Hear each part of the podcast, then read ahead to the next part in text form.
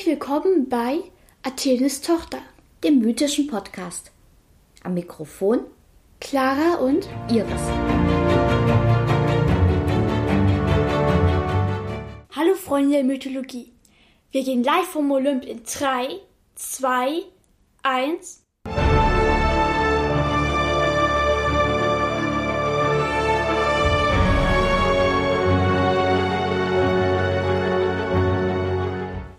Clara, was hast du uns dieses Mal denn für eine Geschichte mitgebracht?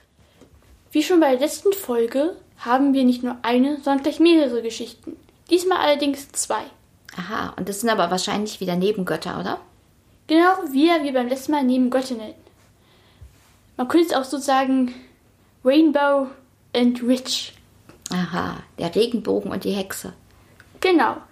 Einmal haben wir Hekate, die Göttin unter anderem der Hexerei. Und ähm, Iris, die Göttin, die auch ja für den Regenbogen steht. Die heißt ja wie ich. Ja, ursprünglich war sie sogar gar nicht ähm, die Göttin des Regenbogens, sondern weil ihr Name Regenbogen bedeutet. Aha. Das heißt ja auch die, es gibt ja auch den anatomischen Begriff Iris, das ist die Regenbogenhaut im Auge. Genau. Und es gibt eben auch noch die Blume Iris. Ja, aber fangen wir erstmal bei Hekate an. Sie war, wie schon gesagt, ähm, die Göttin der Magie, der Teugi, also alte Riten, also sagen, stellt dafür, dass man eben noch alte Riten und Rituale durchgeführt hat. Und aber auch sozusagen der Nekromantie, also Totenbeschwörung und der Entscheidungen. Also vorzugsweise Kreuzwege.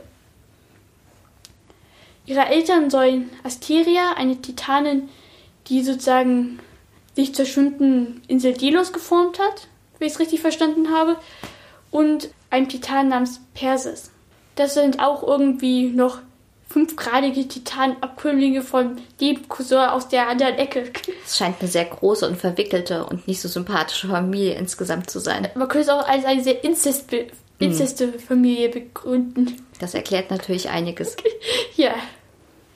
Ihre Attribute sind sozusagen eben unter anderem eine Fackel, Dolch, Schlange, Schlüssel. Und was dich vielleicht freuen wird, Iltis stand auch, war auch eines ihrer heiligen Tiere, so wie Eulen. Der Iltis. Ja. Warum sollte mich das freuen? Magst du nicht Iltisse? Geht so. Ich kann mich mal erinnern, da war du so, du fandst die total toll. Okay. Es muss schon lange her gewesen sein.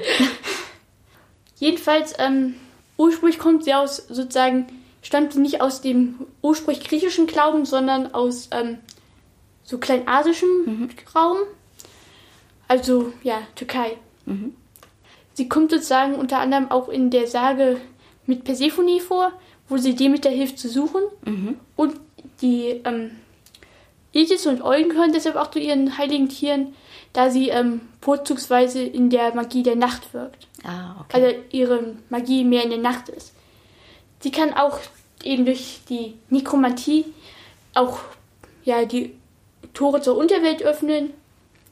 Also halt auch unbegrenzten Zugang zur Finsternis. Die Fackel ähm, gilt als ihr Symbol, da sie, es gab so mal einen großen Angriff auf die Giganten, auch Kinder der Gaia, auf jeden Olymp.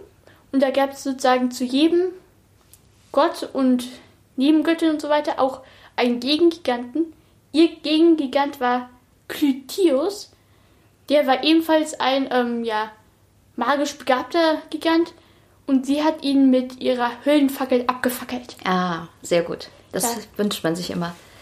Trotz dessen, dass sie eben auch einen Gegentitan hat, wie ich sag schon Titan-Giganten hatte, ähm, war sie trotzdem eigentlich nie eine richtige Göttin, die anerkannt ist, weil sie eben aus einer anderen Kultur stammte und hat deswegen auch keinen Platz im griechischen Pantheon. Hm. Das ist ja schon ein bisschen fies. Ja, aber war vielleicht auch nicht unbedingt übersympathisch. Aber jetzt kommen wir mal zu einer eher netteren Göttin. Na, kein Wunder. Ja. Also, Iris war wie gesagt, ihr Name bedeutet Regenbogen und sie war unter anderem auch die Götterbotin und konnte die Winde befehlen. Während Hermes sozusagen mehr für Zeus unterwegs war, war sie eher für Hera unterwegs. Ihre Eltern waren Thomas, ein Sohn der Gaia und Pontos, dem ursprünglichsten Wassergott, den es gab. Also ganz, ganz weit her. Und ähm, Elektra, das war eine, es war, gab zumindest ähm, noch, sie war die Tochter des Okeans und der Tethys und gehörte sozusagen zu einer Art Titan der Reiden. Also, die hat auch so eine Art der Reiden, die auch einen speziellen Namen hatte, den ich mir aus irgendeinem Grund nicht aufgeschrieben habe. Und sie war auch die Schwester der Harpien. Also ich finde Harpien eigentlich ziemlich nice. Es kommt drauf an, ob du ihr Freund oder ihr Feind bist, oder? Naja, Harpien sind keine Vögel, darf man nicht verwechseln. Ganz eigentlich der Unterschied zwischen Harpien und Furien ist, Harpien sind mehr vogelartig, Furien sind mehr Fledermausartig. Verstehe. Und nur Furien haben solche krassigen Krallen und Peitschen. Harpien sind mehr sowas wie Tauben. Naja, aber es gab doch auch tatsächlich mal ähm, früher doch auch mal richtige Harpien. Oder gibt es sie immer noch? Die gibt es immer noch, wenn du diese Urvögel aus ähm, Südamerika meinst. Ja, genau. Die gibt's Und- immer noch. Und die sind doch ziemlich monstermäßig, oder? Eigentlich nicht. Die sind einfach nur groß und grau. Und haben Krallen. Wie gesagt, sie stand für Regenbogen, Wind und Götterbotin der Hera. Und sie ähm, war sozusagen auch bei vielen Helden unterwegs, um ihnen Nachrichten zu überbringen, sie zu warnen, ihnen Aufgaben zu stellen. Sie hat beispielsweise auch im Trojanischen Krieg mitgewirkt und hat sozusagen einzelne Götter aus der Schlacht zurückgezogen.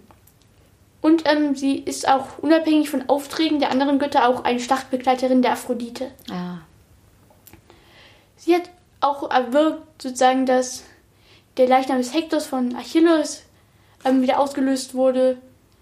Und sie war auch bei vielen anderen Stellen ähm, hilfreich, sowie auch im Römischen sowie auch im Griechischen. Sie hat beispielsweise auch erwirkt, dass die Gattin des Romulus sich endlich auf ihn einlässt. Laut den Okay. Legenden soll Romulus ein ziemlicher Idiot gewesen sein. okay. Hitzköpfig wie sonst was. Aber reicht trotzdem offensichtlich, dass bedeutende Städte nach einem benannt werden. Naja. Ich finde da seine Frau ziemlich besser. Aber zu ihr kommen wir noch mal bei einem anderen Gott. Okay, jetzt haben wir ja schon eine Menge über Nebengöttinnen erfahren. Gibt es denn auch Nebengötter? Ja klar. Dazu kommen wir aber wirklich in der nächsten Folge, versprochen. Okay, dann freue ich mich ja schon drauf. Bis dahin, tschüss. Das war Athenes Tochter. Bis zum nächsten Mal. Und bleibt auf unserer Seite des Stücks.